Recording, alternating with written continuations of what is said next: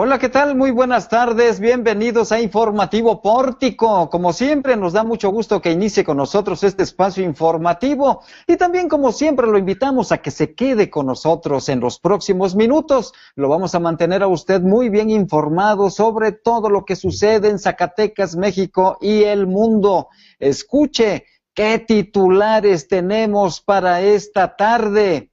Landy Valle, buenas tardes. Adelante con los titulares.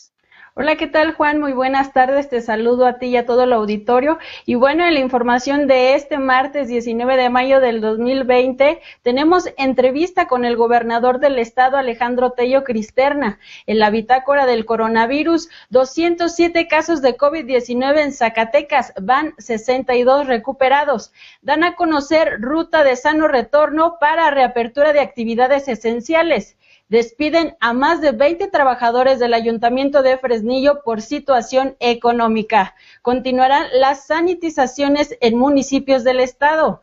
Entrevista con Alejandro Saldívar, propietario de Capital Gym. En temas locales, exige colectivo plural de cotizantes del ISTESAC destitución de Marco Vinicio Flores. Denuncian penalmente a Ocampo Mining por daños a la comunidad de Salaverna Mazapil prepara Diócesis de Zacatecas protocolo de reapertura. En notas nacionales, descarta AMLO propuesta de Morena para revisar patrimonio de mexicanos. Casi dos millones de desocupados en el primer trimestre de 2020, según la ENOE. Esta es la información que tenemos el día de hoy. Eh, los invito a que se queden con nosotros. Caramba, gracias Landy. Qué menú, qué abanico de información tenemos. Así que quédese aquí en Informativo Pórtico. Realizamos una entrevista con el gobernador del estado, Alejandro Tello Cristerna, en donde hace una serie de señalamientos de mucho fondo, pero también explica cuál es el contexto en el ámbito del empleo, económico, de seguridad y también político-administrativo que está viviendo Zacatecas. Lo invito a escuchar esta entrevista con el mandatario estatal. Hola, ¿qué tal? Muy buenas tardes. Le agradezco al gobernador del estado de Zacatecas, Alejandro Tello Cristerna que acepte esta conversación virtual a distancia en el nuevo escenario y del cambio de las comunicaciones que estamos teniendo en materia informativa. Gobernador, muchas gracias por aceptar esta comunicación y hacer un espacio en tu agenda de este día que está un poco apretada. No, todo lo contrario, Juan, gracias a ti por la oportunidad, sabes de mi respeto a tu trabajo y gracias por permitirme estar en Pórtico. Gracias, gobernador. Y entramos en materia. Mazapil no fue considerado municipio esperanza y sin embargo reúne las características para hacerlo. Además que está ubicada ahí la mina Peñasquito de gran importancia y producción y generadora de empleos. ¿Por qué no fue considerado y qué es lo que va a suceder para reactivar? Bueno, el por qué, Juan, no lo consideraron, solo el gobierno federal tiene sus parámetros, nunca nos los han hecho saber, es algo nuevo. Eh, esta denominación, si le queremos llamar de alguna manera, que ellos están haciendo, yo entendía que eran municipios o que no tenían el contagio o que no tenían vecinos con el mismo. Si definieron que Mazapil no estuviera, bueno, sus razones debieron de tener, sin embargo, eh, la minería eh, se está prácticamente arrancando en base a ciertos protocolos, lineamientos, que por cierto vendrá el titular de minería, el subsecretario. En próximos días estaremos teniendo una reunión con el clúster minero, con todas las empresas mineras, para ver cómo arrancar. Hoy tienen lo básico, el mantenimiento, ya quieren, obvio, arrancar de manera gradual y estaremos esta misma semana rumbo al fin de semana reuniéndonos para precisar cómo. Unos quieren arrancar y otros se quieren ir o ya se están yendo. ¿Qué pasó con Madero?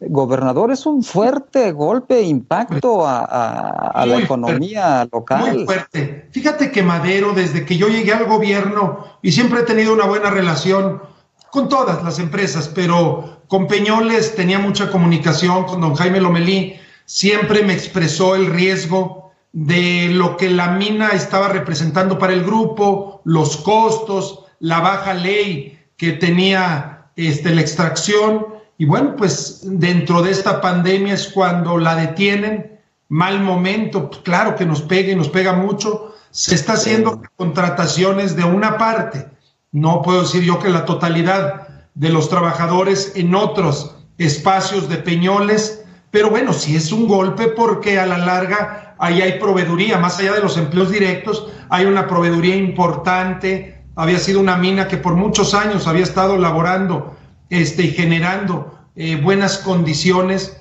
Y bueno, pues nos enfrentamos a ello. Traen también por otro lado el mismo grupo, tú lo sabes, en Fresnillo, eh, ya la apertura de una nueva mina, pues con otras condiciones en beneficio de ellos. Esperemos y se recupere y se rebase eh, lo que se pierde con Madero, pero bueno, de momento una nueva presión para la economía. Sí, cómo no, una complicación más y a propósito de complicaciones, vivimos la pandemia sanitaria, la pandemia del coronavirus, pero también la pandemia de la violencia y un escenario que ha sido muy agitado y que se ha visto que con una gran inestabilidad es el sistema penitenciario y me estoy refiriendo concretamente al cerezo de Cieneguillas, gobernador, que ha registrado ya fugas, eh, confrontación o enfrentamiento y algunas muertes de algunas eh, personas privadas de su libertad. Esta crisis que tiene obliga a cambios. Se ha hecho un cambio en la dirección del cerezo, pero no integralmente. ¿Se estaría contemplando un cambio en la Secretaría de Seguridad Pública? A ver, yo quisiera contestarte esa pregunta desde un poco sus orígenes. Es importante entender bien lo que pasa en Zacatecas. Si de por sí Zacatecas ya tenía un problema grave de delincuencia organizada, en estos momentos se agrava más porque empieza a haber nuevos equilibrios, empieza a haber fusiones entre grupos del crimen organizado, cárteles, para entenderlo de mejor manera, en donde se fusionan algunos y en donde buscan el control absoluto de una plaza, de un territorio, de una ruta o de unas rutas.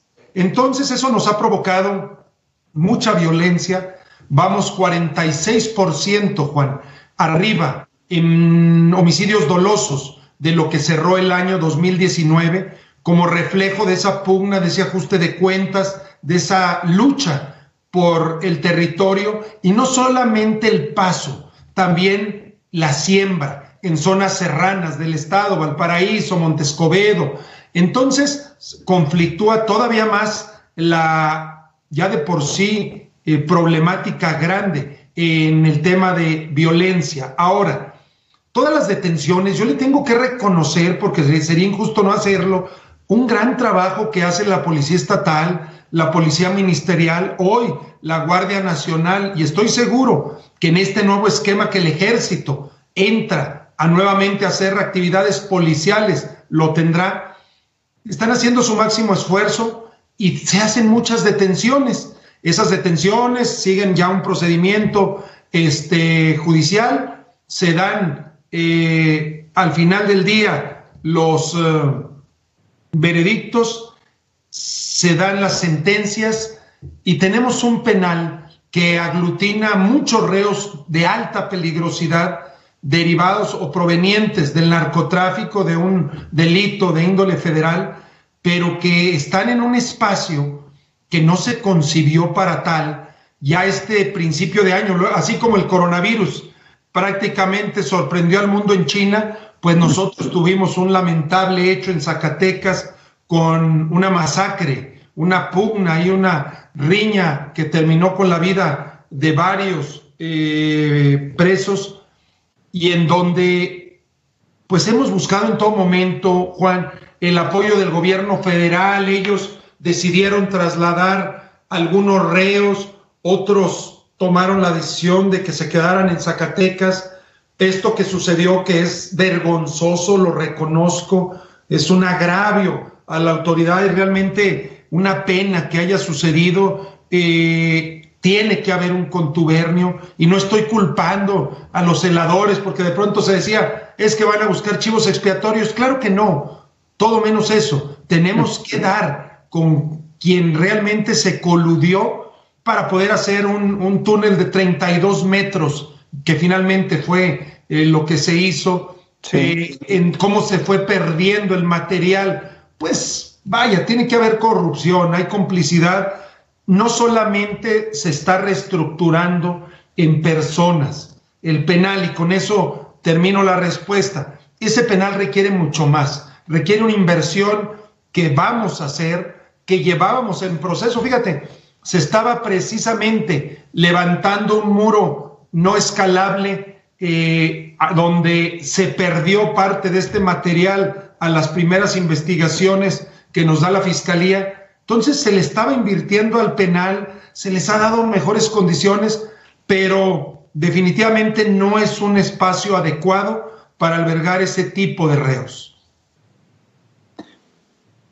Eso, eso, ese planteamiento, gobernador, significa que no habrá cambio en la Secretaría de Seguridad Pública.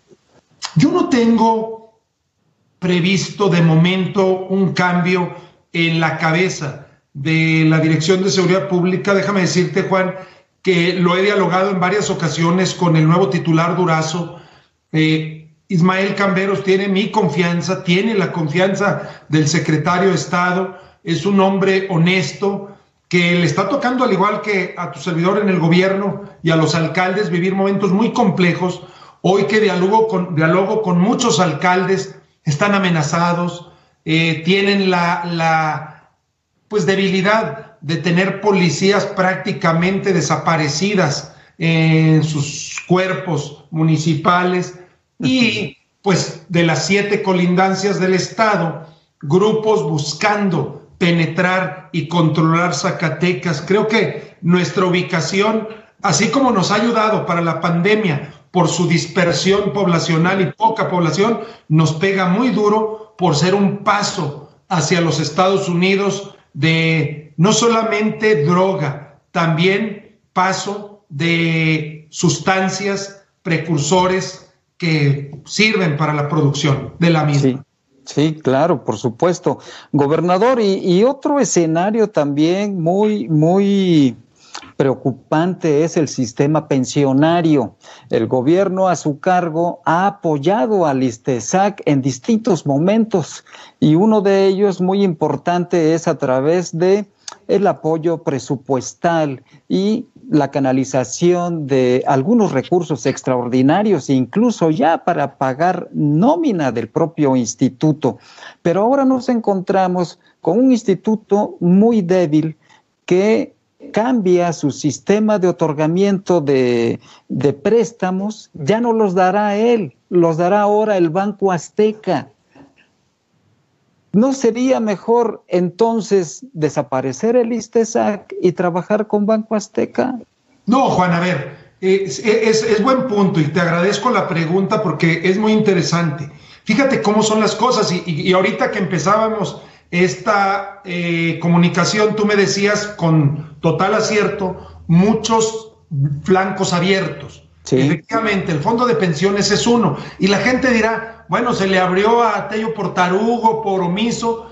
Fíjense lo que es la vida. ¿Quién iba a decir que me iba a corresponder solo Dios lo sabe, yo soy creyente, eh, vivir un momento en donde los pensionados se duplicarían, en donde simplemente en cinco años voy a tener de haber recibido un número prácticamente el triple de pensionados, en donde ya no le da basto sus recursos para pagarle a los pensionados, y en donde al día de hoy tiene una inyección de más de 300 millones de pesos. ¿Qué se requiere hacer? Muchas cosas, muchas cosas ah, de transformación. Creo que es un instituto muy obeso, muy infuncional y no lo digo en demérito de los trabajadores, todos hacen su máximo esfuerzo y compromiso. En mi percepción y concepción, un instituto de pensiones no debería de ser ni un instituto con mil trabajadores, ni operador de hoteles, ni de balnearios, eh, o centros vacacionales ni de farmacias.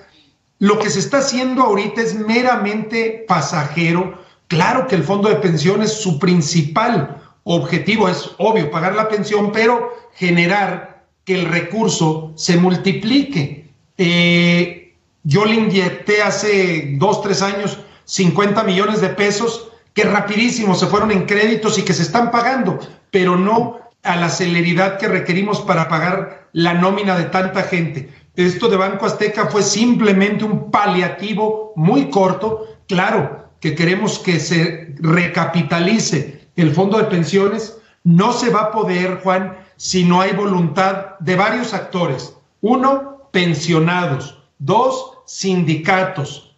Todavía los trabajadores en activo pues si la ley se modifica pueden hasta cierto momento tener ciertas prestaciones y luego cotizar bajo otras. Pero esto va a ser de voluntad de mucha gente. No va a ser un tema que se arregle de la noche a la mañana y si nada más vemos los intereses a corto plazo, no va a tener viabilidad. Creo que tiene que, y estamos trabajando para ello, que tomarse decisiones a veces dolorosas, sí, pero pues al final es pagarle a alguien lo que durante toda su vida trabajó en justicia. Sí, ahí tendría que hacerse un ajuste, una reingeniería del propio instituto y, empezando por varios funcionarios, gobernador. Bueno, este, es cierto, es cierto. Fíjate que luego algo que siempre sale mediáticamente, los altos salarios del ISTESAC. Yo dije, ah, caray, pues ¿de dónde sale? Efectivamente, no eran a la par del gobierno del Estado, se fueron bajando. Pero fíjate lo que representa el salario de todos, dos millones de pesos, de los funcionarios ya de alto nivel, entiéndase ya todos los directivos.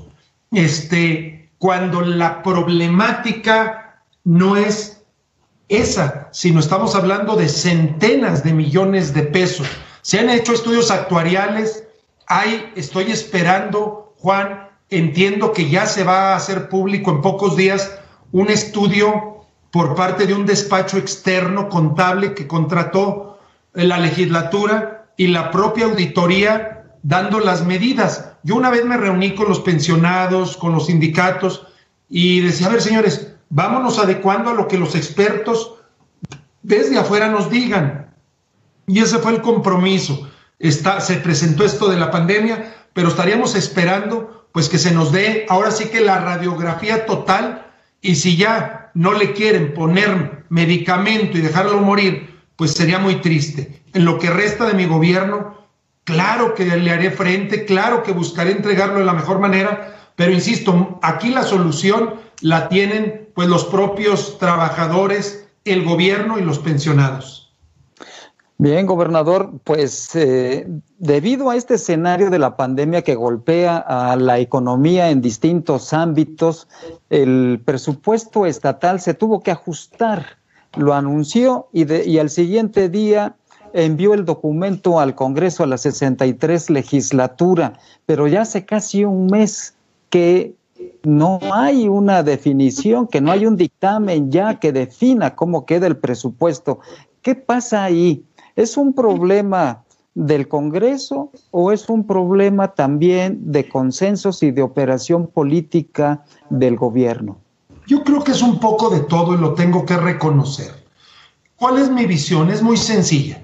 Si tú tienes un ingreso de 10 pesos y de pronto, por lo que tú quieras y mandes, ese ingreso se ve reducido a 7, pues tu vida y la de tu familia se tiene que ajustar a esos 7, no a los 10 porque en lo contrario el jefe de familia tendrá que estar pidiendo prestado, debiéndole la tarjeta y va a ir generando unos boquetes que se le van a convertir en una pesadilla y que el día de mañana va a afectar a terceros, no solamente a él. Lo mismo es este presupuesto. Cuando vimos que la recaudación federal participable iba a la baja, la recaudación local iba a la baja, ¿qué era lo más lógico? Pues que el presupuesto, y aquí está la clave, de todos Zacatecas fuese a la baja. Y me refiero a todos Zacatecas, ejecutivo, legislativo, judicial y entes autónomos. De pronto empieza a haber una gran polémica y yo lo entiendo, no, no lo estoy criticando ni denostando, pero hay quien te dice, oye, es que yo no puedo bajar nada, estoy al límite. Y entonces yo digo, ah, caray, entonces nada más el Ejecutivo puede. O sea, el Ejecutivo no hace obra, el Ejecutivo no tiene acciones, el Ejecutivo ya es un pagador solamente de nómina, pero que todo recaiga sobre él, me parecía muy injusto. Y ahí es donde empieza una polémica en donde sí faltó comunicación y yo la reconozco, donde funcionarios míos empezaron a, defender ciertos sectores que jamás pondría en riesgo, como son temas de seguridad o de educación o de salud. Y bueno, ha habido sí una polémica, una discusión constante al interior del Congreso. Entiendo que en próximos días ellos eh, estarán emitiendo eh, su resolución. Traía también quizá algunas eh, particularidades confusas sobre salario de los trabajadores, en donde se planteaba que pudiese ser a la baja, nunca afectando sus logros ni la legalidad, sino en base a acuerdos. Pero mira, Juan, la realidad es que a veces eh, nadie quiere ceder. Y en estos momentos, y lo digo con todo el respeto de todo el mundo, sale lo mejor y lo peor de cada uno de nosotros. Yo voy a seguir luchando porque se haga justicia, porque sea equitativo, para que sea plural. Yo sé que muchos de pronto salieron ahí con algunas cuestiones, ya de por sí había salido a la baja. Pues vaya, esas no son, este, y yo, yo estaría dispuesto a discutirlo de frente y públicamente, titular de cualquier dependencia, este, más allá del Ejecutivo, el por qué sucede esto. Eh, estoy buscando la viabilidad de Zacatecas y no caprichos, y lo digo con todo respeto, ya personales o de grupo. Estoy a un año prácticamente y meses de entregar un gobierno, me ha costado mucho mantenerlo a flote, no endeudar a un Estado que ya de por sí trae una deuda grandísima y no lo voy a perder así me cueste confronta política y pues en ocasiones, este, si tú quieres, malestar eh, con otros actores, pero Primero, creo que vale Zacatecas. Yo no quiero entregar un Estado totalmente, eh, ¿cómo lo, expresaría correctamente? No desasiado, sino en las peores condiciones. Quiero hacerlo lo distinto, entregar, entregarlo funcionando, con muchos retos, sí, pero pudiendo salir adelante.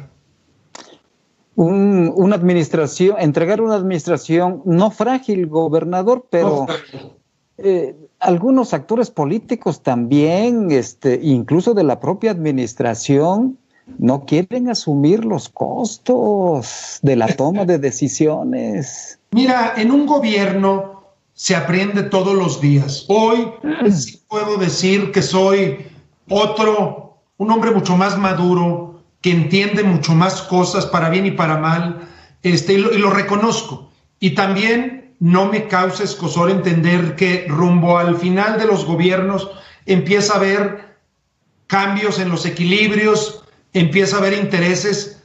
La política no es de afectos, sino de intereses. Y, yo lo entiendo, no me ciego a ello.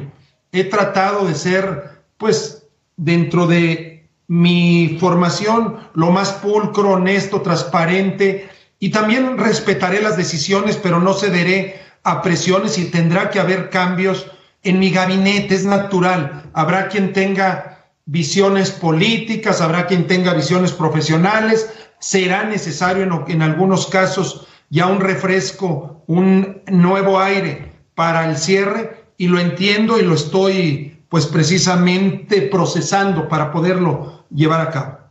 Sí, es parte de la preparación de la ruta de salida. Cierto. Gobernador, el, empleo en Zacatecas pues ha sido uno de los retos de prácticamente todos los gobiernos, de todas las administraciones. Fue uno de los retos mayores que se propuso desde su campaña política. Usted habló de dos prioridades, seguridad y empleo.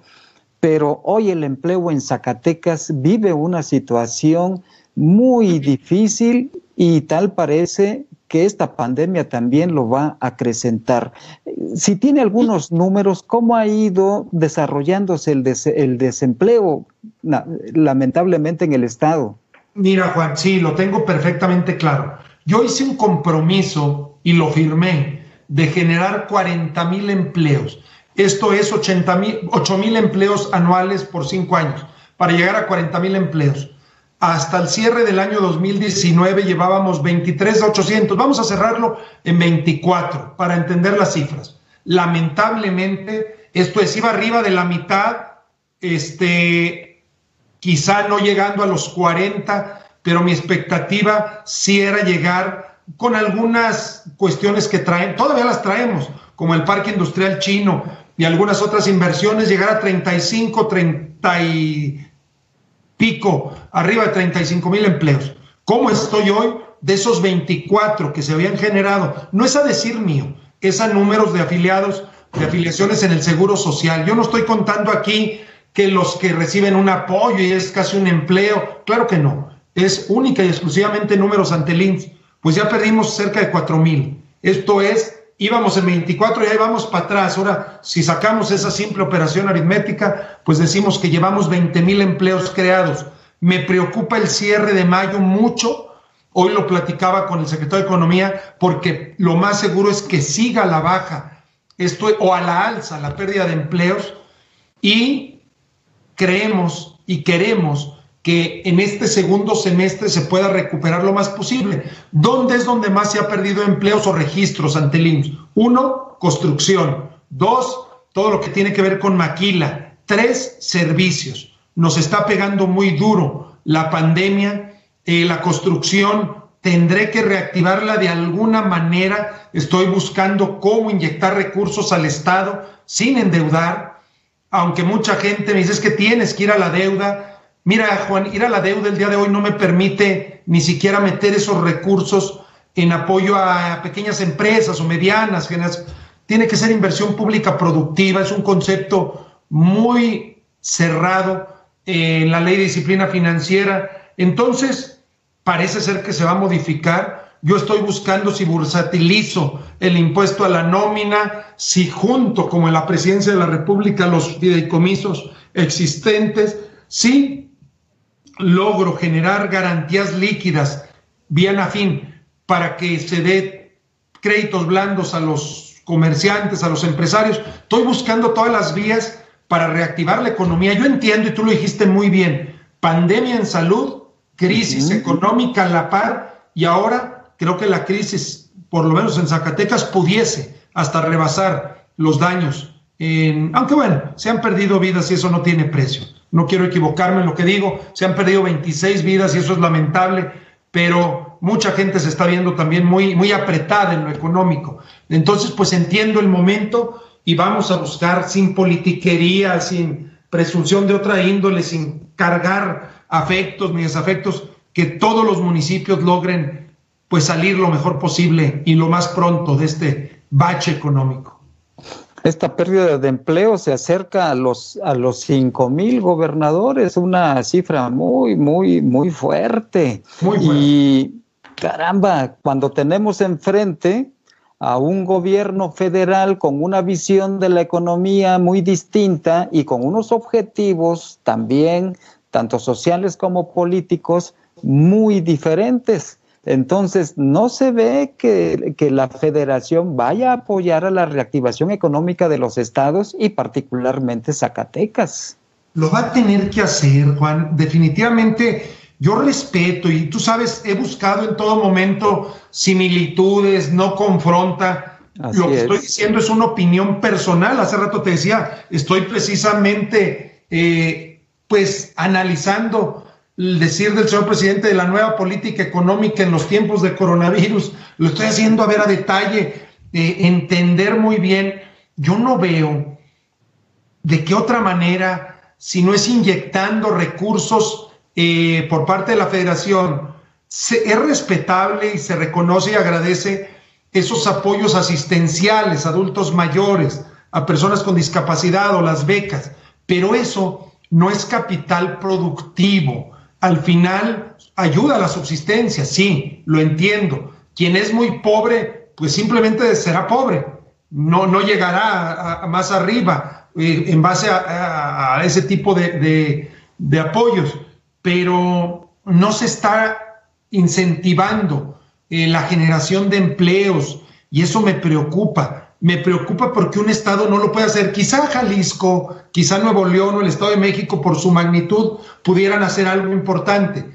pero estados como Zacatecas, con un millón seiscientos mil habitantes, con muchos compromisos, este, donde su economía local no le da para tal y donde todo se va a la pico del triángulo o de la pirámide vía los impuestos, prácticamente todo lo que se recauda en Zacatecas, IVA, ISR, bueno, se va al gobierno federal.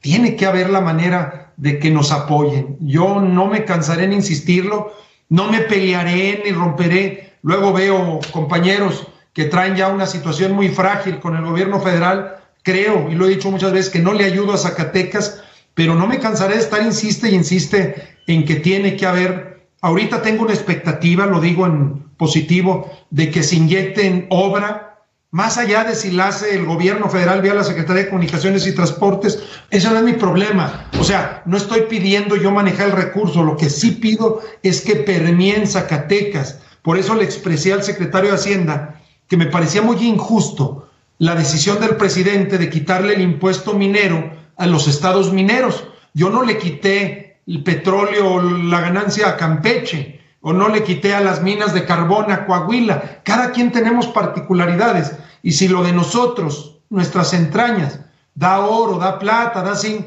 pues me parece muy injusto que se trate de repartir en otros estados, en tandas o en otras cosas. Y se lo he dicho públicamente al presidente y, vaya, eh, reconozco que es un hombre que más allá de tomarlo a mal, este, lo, lo hemos discutido y la, la promesa del secretario de Hacienda es que nos iban a liberar 2016, 2017, que la controversia del 2018 en este fondo este, se buscaría ya dirimir. Y te estoy hablando que pudiéramos estar hablando, vaya, eh, diciendo de 700, 800 millones, que vaya, que ayudaría a la empresa de la construcción a reactivar. Entonces, pues por todos lados le vamos a buscar.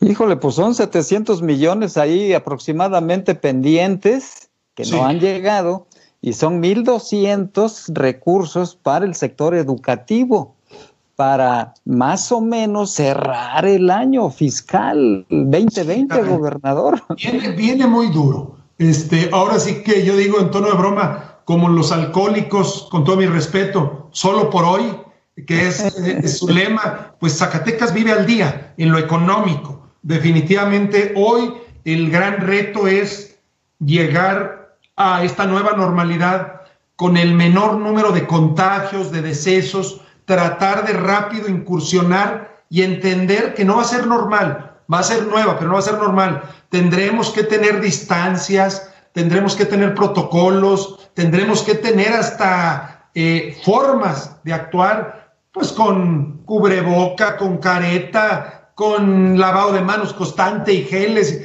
Vaya, mientras no haya otra posibilidad en este virus, pues tendremos que, afrontarlo así y así se tendrá que enfrentar la economía. A propósito, gobernador, el mandatario federal ha dejado a los gobiernos de los estados que tomen decisiones de reapertura de sus distintos ámbitos de, de producción. Aquí, ¿cuándo se va a reabrir la actividad en Zacatecas? Mira, la industria automotriz, minera y construcción desde ayer empezaron a elaborar, que ya los tenían, prácticamente a presentar sus criterios para ser sancionados por el sector salud y que ya vuelvan paulatinamente. Se puede decir de manera muy práctica que están encendiendo motores para partir de junio estar ya trabajando con cierta normalidad. Ahora, esos son giros sustantivos o prioritarios. A partir del primero de junio, y es bien importante, no es como abrir una puerta y todo salir corriendo a hacer una vida normal. No, hay mucha, mucha parte de la población de riesgo. Ya lo hemos hablado mucho, adultos mayores y enfermos. Eh, tendría, vas para atrás, este, y así de fácil como en el tránsito vehicular. Yo espero en Zacatecas vayamos y vayamos y vayamos. No estoy haciendo una invitación que no se malinterprete a salir el primero de junio como si nada hubiese pasado. Tenemos que hacerlo con toda la cautela y sí, pues tendremos que ir reincorporándonos paulatinamente a una, a una nueva normalidad. Pues mientras tanto, gobernador, yo le agradezco que haya aceptado este tiempo de, entrevista con nosotros y que haya hecho un espacio en su agenda y por supuesto que daremos seguimiento a toda la actividad. No, es un honor estar contigo, Juan. Gracias, por, la oportunidad, y estoy, a, sus órdenes. Gracias, gobernador. Buenas, tardes. Gracias, Gracias, buenas tardes. Bueno, y como ya lo mencionó el gobernador del estado de Zacatecas, pues el regreso a las actividades no es un regreso en su totalidad, es un, será un regreso paulatino y no se trata de volver a las calles todos juntos. Y bueno, en este mismo tema, en el tema del COVID, pues ya son 207 casos positivos de coronavirus en Zacatecas. Nada más el día de ayer se, se dieron a conocer nuevos casos en Zacatecas, Fresnillo, Villa García y Luis Moya. La capital, que sigue siendo el epicentro de la pandemia, pues ya casi alcanza los 50 casos de COVID-19. Igualmente, pues se agregan 10 casos más a los números de personas recuperadas. El día de ayer se informó la recuperación de 10 personas en Zacatecas, Guadalupe y Río Grande, que pues esto es alentador, sin embargo, aún se mantienen 119 casos activos en el estado. Y sobre este regreso a la normalidad, si se podría decir, a la nueva normalidad que ha establecido el gobierno federal, pues mi compañera Araceli Martínez tiene más información sobre esta ruta del sano retorno. Gracias, eh, gracias Jesús. Y sí, en la información nacional, esta mañana el director del Instituto Mexicano del Seguro Social, y eh, Zoe Robledo, detalló los lineamientos técnicos para el sano retorno laboral que deberán cumplir las empresas para poder reiniciar sus, sus, actividades. Y quiero, quiero mostrarles un video que bueno, fue lo que dijo en la conferencia. Eh, y esto en buena medida se debe a que el sector educativo fue eh, muy oportuno en eh, salir al receso, como lo informó aquí el subsecretario López Gatel. Y lo mismo será con el regreso. El regreso no será hasta que no sea seguro regresar. Y para que sepamos que es seguro, tenemos el semáforo como ustedes han visto. Tuvimos ahí un pequeño problema técnico con el video, pero mientras tanto les voy platicando cuáles son, cómo es que se van a autoevaluar de acuerdo a un protocolo activo de seguridad de sanidad, el cual consta de 78 puntos que incluyen promoción de la salud, capacitación, sistemas de gestión, entre otros, que van desde el estornudo de etiqueta, la capacitación que deben de llevar al personal de salud y los directivos, eh, uso de equipos de protección personal, como ya lo conocemos, eh, el, cubrebocas, las caretas, bueno, temas administrativos como horarios escalonados, trabajo a distancia y desde casa, así como cuestiones de ingeniería, como barreras físicas de ventilación, señalizaciones, entre otras cuestiones. Eh, para esta evaluación, las empresas deben ingresar al sitio gov.mx diagonal nueva normalidad, donde se van a encontrar con eh, la plataforma para seguir los protocolos de seguridad sanitaria. A partir de los resultados que obtengan estas empresas, son tres las posibles respuestas. Una, que es la probatoria y pues no debe de ocurrir en un plazo mayor a 72 horas para que pueda iniciar labores. La, la segunda es que es insuficiente y bueno, se necesita mayor información para poder fortalecer ese protocolo. Y por último, la denegada, es decir, que las industrias tendrán que volver a reiniciar su proceso porque, bueno, no, no fueron aceptados. Además, habrá un sistema de monitoreo y vigilancia del cual serán responsables las autoridades del IMSS, la Secretaría de Trabajo y la Comisión Federal para la Protección contra Riesgos Sanitarios. Y bueno, en esta ocasión eh, vamos a dejarle el video para, publicarlo a través de nuestras redes sociales y quiero hacer énfasis, vamos a regresar la, a información importante que se generó en el ayuntamiento de Fresnillo. Se trata del despido de sus trabajadores debido a la situación económica y mi compañera Landy tiene toda la información.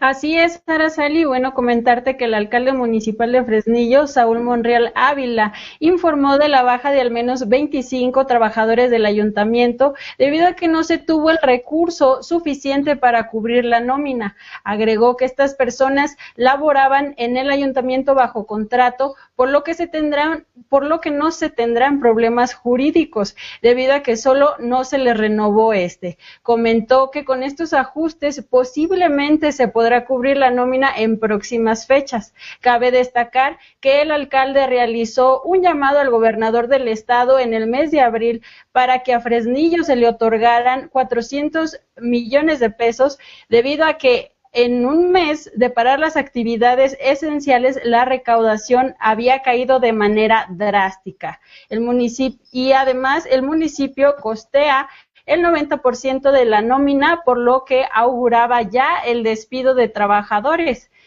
Y bueno, pues ya les habíamos estado dando a conocer la situación económica que se ha dado en otros ayuntamientos del estado.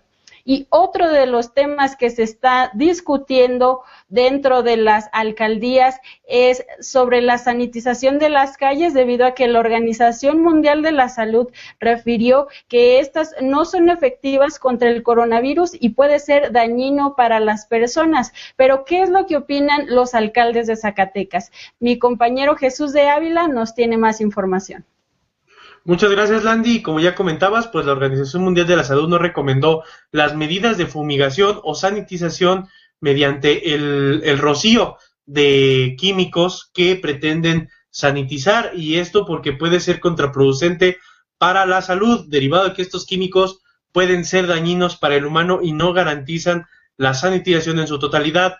Sin embargo, el alcalde de Guadalupe, Julio Sá Chávez Padilla, señaló que se continuará con la sanitización de estos espacios públicos y sobre todo el uso de los túneles sanitizantes en lugares como los tianguis y mercados, a pesar de las recomendaciones que, como ya dijimos, la Organización Mundial de Salud hizo, pero asegura que el químico que se utiliza pues está avalado por la COFEPRIS y por lo tanto se seguirá haciendo este tipo de medidas. Él afirmó que lo que dijo la OMS fue nada más en cuestión de limpieza con el riego de agua. Igualmente, el presidente municipal de Fresnillo, Saúl Monreal, aseguró que la sanitización de los espacios públicos sí ayuda, como ayuda el lavado de manos frecuente, entre otros ámbitos. El edil fresnillense considera que es necesario para la salud de los ciudadanos estas medidas de prevención. Igualmente, pues, el ayuntamiento que tenía estas medidas en mayor medida era el ayuntamiento de la capital de Zacatecas que encabeza Ulises Mejiaro. Sin embargo, nos confirman vía comunicación social del ayuntamiento que en Zacatecas el día de mañana se cancelan estas sanitizaciones. Nos informan que no es precisamente por las recomendaciones que hizo la OMS, pero se ha tomado por, por ya suspender estas medidas de sanitización en la capital. Y bueno, pues en otras noticias, en, en el ISTESAC hubo movimiento esta mañana conforme a sus a los problemas que aqueja la institución de servicios de seguridad social del estado de Zacatecas y mi compañera Landy Valle tiene más información sobre esto. Gracias, Jesús. Y bueno, pues ante la serie de medidas y propuestas que el actual director del ISTESAC, Marco Vinicio Flores Guerrero, ha hecho, el colectivo plural de cotizantes de esta institución piden su destitución, así como un encuentro entre el gobierno del Estado, la mesa directiva del ISTESAC y una comisión de cotizantes inconformes. Esto derivado a que Vinicio Flores declaró que se que se realizará una reducción en prestaciones y bonos de jubilados y pensionados. Asimismo, por la disminución que ya se hizo en el monto de pago de pensiones del mes de abril y mayo, de personal que recién se había jubilado en el mes de marzo. Expusieron que luego de la reunión que se tuvo con el Poder Ejecutivo, así como la mesa directiva del ISTESAC el 19 de marzo de 2020, se llegó al compromiso a que no se llevarían a cabo modificaciones sustanciales en la estructura y funcionamiento administrativo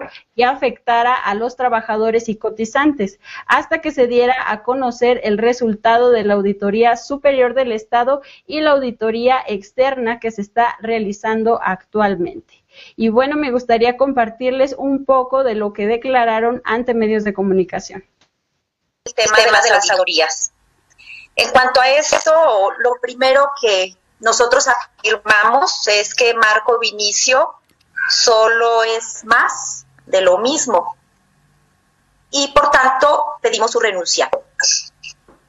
Afirmamos que es más de lo mismo porque como es de todo sabido y aceptado por el propio gobernador, una reestructuración del ISTESAC tiene que pasar por un proceso serio y profundo de revisión de cuentas, por un proceso de auditoría.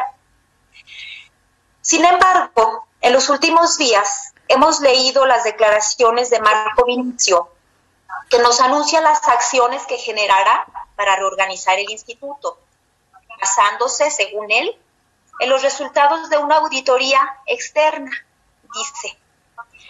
Nosotros decimos que esa auditoría no es externa, porque su proceso de elaboración es el mismo que se ha utilizado en los años anteriores.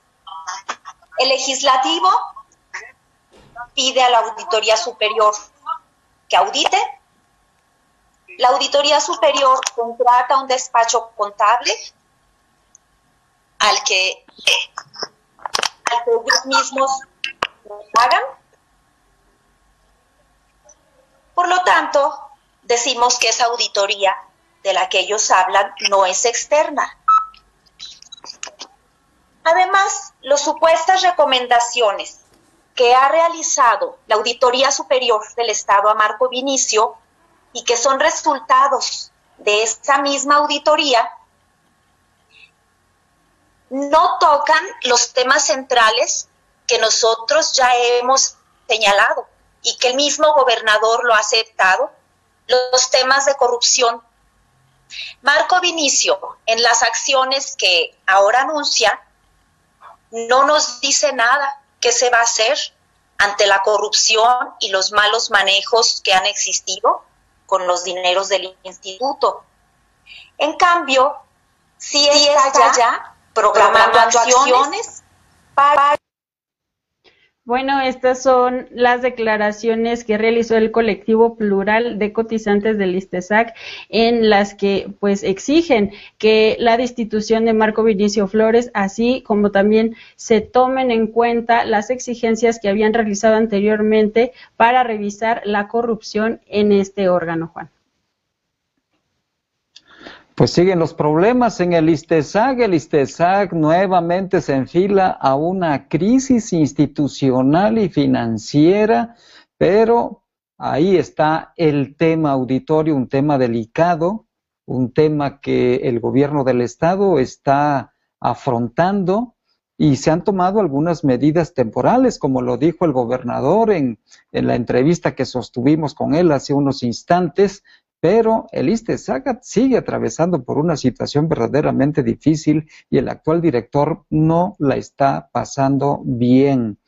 Vamos a otro tema, tiene que ver con la reapertura de los gimnasios en la zona conurbada Guadalupe, Zacatecas. Ya le habíamos dado a conocer a usted que estos gimnasios, estos centros deportivos, también están atravesando por una situación sumamente difícil a causa del cierre de sus instalaciones derivado de la pandemia del coronavirus en Zacatecas. Entrevistamos a Alejandro Saldívar, él es propietario de Capital Gym, uno de los gimnasios más importantes de la zona conurbada, y sostuvieron este día una comunicación telefónica, quiero pensar que virtual también, con un funcionario de la Secretaría de, de Salud del gobierno estatal que por cierto también ha sido, ha, sido contagiado por coronavirus.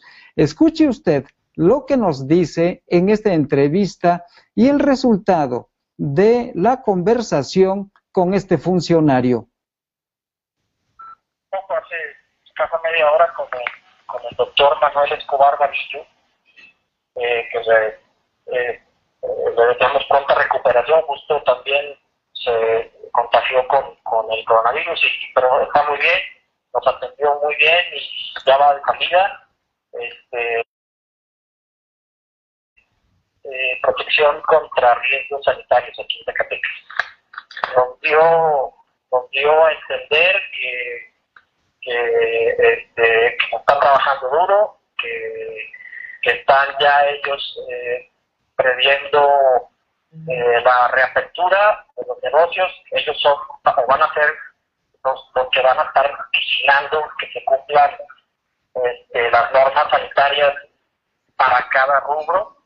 El tema de las En específico de los gimnasios, eh, nosotros le vamos a manejar una normativa que va a ser general para todos los gimnasios, pero eh, cada gimnasio por sus condiciones eh, propias, de espacio y tipo de servicio, va a tener un, tema sanitario distinto, manejado de manera distinta.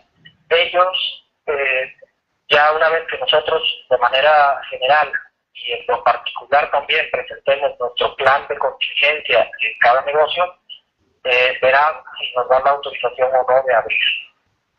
Entonces, eh, eh, por, allá va el asunto, por allá va el asunto. Oye, entonces tendrían ustedes, de acuerdo al protocolo sanitario, tendrían que, que invertir de alguna forma para algunas áreas y que haya una separación entre los participantes en los gimnasios, ¿no? Los asistentes. Ah, así es, así es. Mira, finalmente, ah, eh, nosotros somos los principales interesados en que, en que en nuestros establecimientos no haya contagios. Es decir, yo creo que, eh, y es la recomendación que abiertamente le hago al, al ¿no? Eh, mientras más estrictos nos veamos nosotros en el manejo sanitario, más confianza le vamos a dar a nuestros usuarios.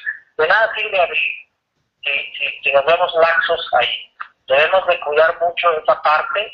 Este, ahora como dicen, vernos bien payasos con el tema de, del cuidado. Eh, obviamente, eh, pasar la distancia, que esa, por ejemplo, pues tienes un gimnasio de de 500 metros cuadrados este, eh, podrán entrar 50 personas, pero si, entre los usuarios no hay o no se ponen las reglas claras, de nada sirve, pueden entrar tres y echarlo a perder porque se están juntando. Entonces, es poner muy claro el, reglamento, el nuevo reglamento, este, la nueva normativa. Perfecto. Muy bien, y ahorita pues están en una situación muy difícil, Alejandro.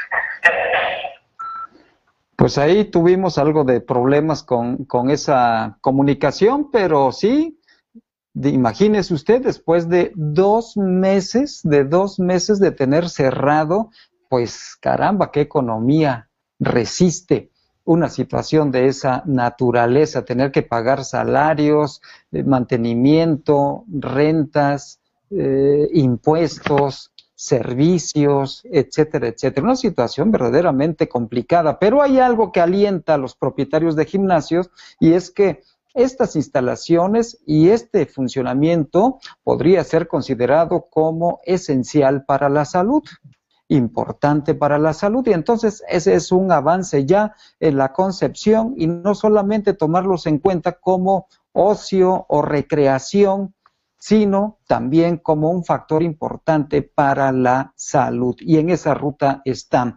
Vamos a otro tema, tiene que ver también con el tema minero. Y es que en Salaverna siguen los problemas en la comunidad de Salaverna. Jesús de Ávila tienes información al respecto. Adelante. Pues los, los habitantes de la comunidad de Salaverne en el municipio de Mazapil anunciaron que interpondrán una denuncia penal contra Ocampo Mining por los daños cometidos a los pobladores de esta localidad, principalmente el despojo de tierras, daño al suelo donde está sentada la comunidad y daños a las viviendas de este lugar cercano al municipio de Concepción del Oro. Mediante una rueda de prensa, encabezada por la diputada local de Movimiento Regeneración Nacional, Alma Dávila Luébano, se informó que esta denuncia se hará ante la Fiscalía General de Justicia del Estado de Zacatecas y va dirigida a directivos, accionistas y personeros de la mina perteneciente al Grupo Frisco, propiedad de Carlos Slim. Según el líder de la comunidad salaverna, Roberto de la Rosa, y activista de esta comunidad aseguró que los daños de la empresa de extracción, además de la modificación de la vida cotidiana en la zona, pues afirman que en los últimos meses, en las últimas semanas, se ha afectado el libre tránsito de los habitantes, pues la mina está, está acercando el territorio de Salaverna en aproximadamente 5 kilómetros de circunferencia. Además de esto, se asegura que pues ya no hay agua y esto es porque la mina ha, acatado todo el, todos los mantos acuíferos de la zona y por lo tanto se han visto afectados. Y bueno, dentro de estos mismos temas de, de, que ya habíamos comentado anteriormente sobre el regreso a las actividades que a pesar de que no son normales, pues sí habrá regreso a las actividades. Mi compañera Landy tiene información sobre qué está haciendo la diócesis de Zacatecas en este tema. Bueno, comentarte Jesús que el obispo de Zacatecas, Sigifredo Noriega Barcelo, anunció que luego de que el gobierno federal diera a conocer el plan de reapertura, la diócesis de Zacatecas ya trabaja en protocolos relacionados a la reactivación de actividades religiosas de manera gradual y escalonada precisó que el próximo 30 de mayo se dará a conocer las instrucciones generales y particulares en las que se llevará a cabo. Por lo pronto, el obispo explicó que para la preparación de reapertura que se realizará del 18 al 31 de mayo, se, organizó la diócesis de Zacatecas en seis zonas pastorales, las cuales estarán trabajando Mm, para preparar protocolos sanitarios de acuerdo a la situación de cada semáforo. Para ello aseguró que se seguirán las instrucciones de las autoridades sanitarias tanto de Zacatecas, San Luis Potosí y Jalisco con el objetivo de evitar contagios. Y bueno, en otro tema, ya en temas nacionales, eh, si recuerda el día de ayer le dábamos a conocer la propuesta del presidente de Morena, Alfonso Ramírez, en la que propone que el INEGI observe el ingreso y el gasto de las familias y las personas. Este día, el presidente de la República, Andrés Manuel López Obrador, realizó declaraciones del tema y mi compañera Araceli tiene más información.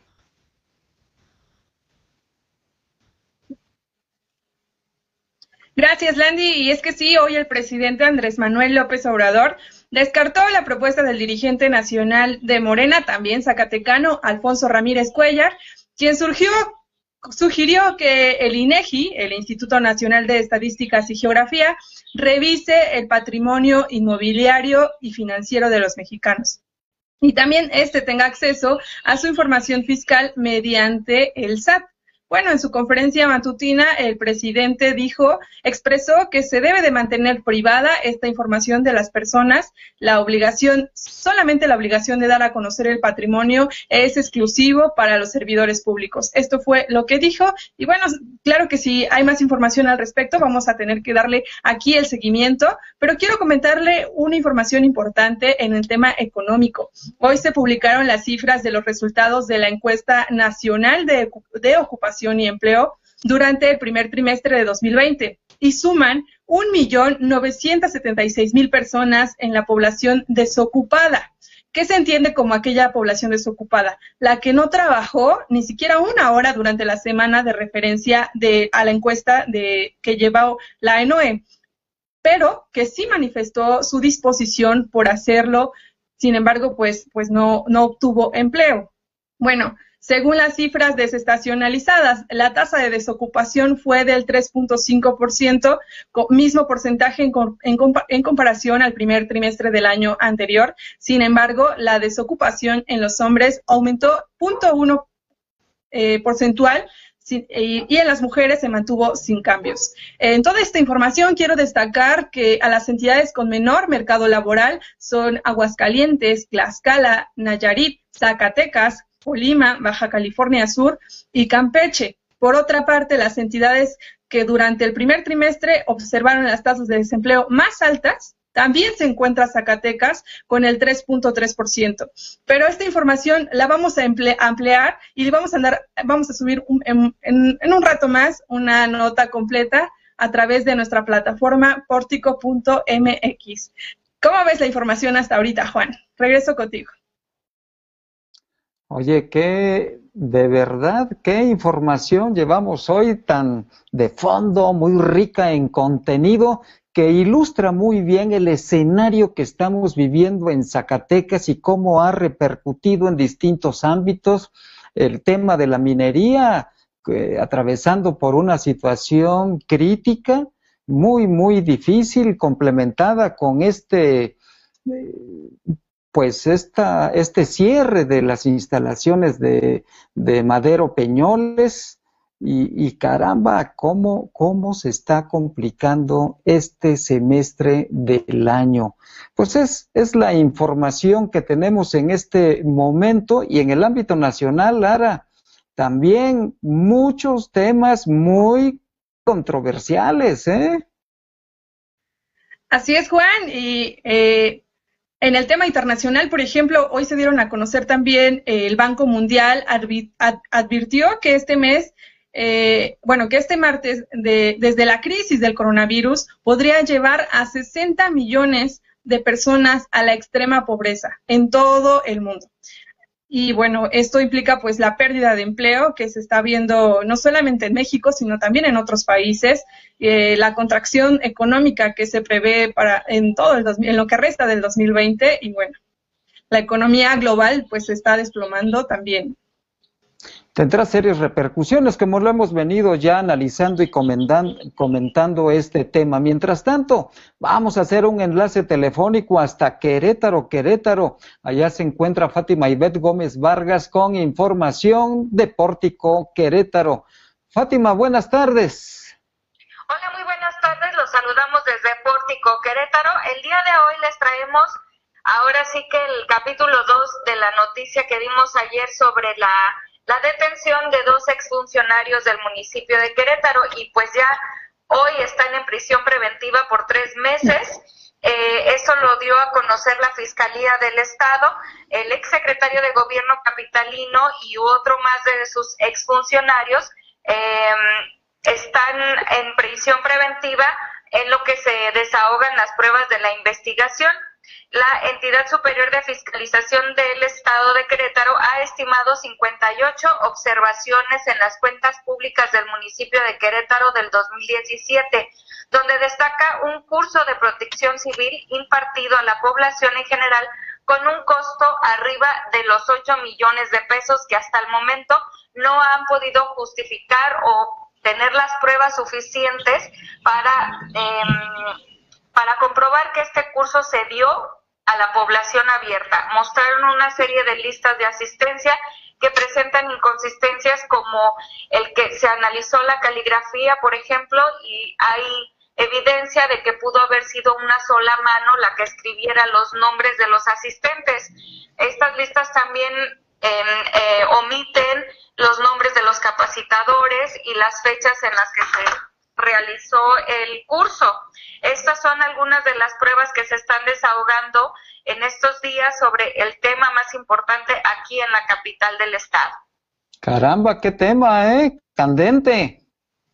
Así es, estos cursos pues no, no hay ninguna evidencia, se pidieron las listas, no están los originales e incluso se se entregaron los originales después de 29 días en los que se solicitaron, esto fue en el pasado, y los originales eh, presentan nuevamente inconsistencias con las copias que, que, están, que tienen en su poder las autoridades. O sea, todo mal, todo, absolutamente todo mal. Caramba, pues, qué chiquitos, falseando cursos y ahora pues pagándolo con con cárcel preventiva, ¿verdad? Sí, por lo menos tres meses ahí se van a quedar guardados. Qué barbaridad. Gracias, Fátima. Buenas tardes. Claro que sí, buenas tardes y nos escuchamos mañana. Por supuesto, es Fátima Ivette Gómez Vargas desde Querétaro, Querétaro. Y vamos ahora con nuestros colaboradores este día. Karina de León tiene del comentario de, de bueno, este día, mejor dicho, le corresponde a Antonio Cuevas. Karina de León la tendremos mañana. Pero hoy está con nosotros el joven empresario Antonio Cuevas, siempre con un puntual comentario sobre el emprendurismo y también la economía. Adelante, Toño, buenas tardes. ¿Qué tal? Buenas, buenas tardes, Juan Auditorio. Qué gusto saludarles el día de hoy. Hoy tocaré el tema del enfoque. Para mí el enfoque es lo más importante. Se dice por ahí que hacer dos cosas a la vez es no hacer ninguna. Lo dijo Publio Ciro. Y definitivamente para quienes dirigimos algún negocio y tenemos gente en nuestro cargo, la multitarea no es una opción. En lo personal no creo en las multitareas. Las computadoras como los procesadores que traen están hechos para hacer multitareas.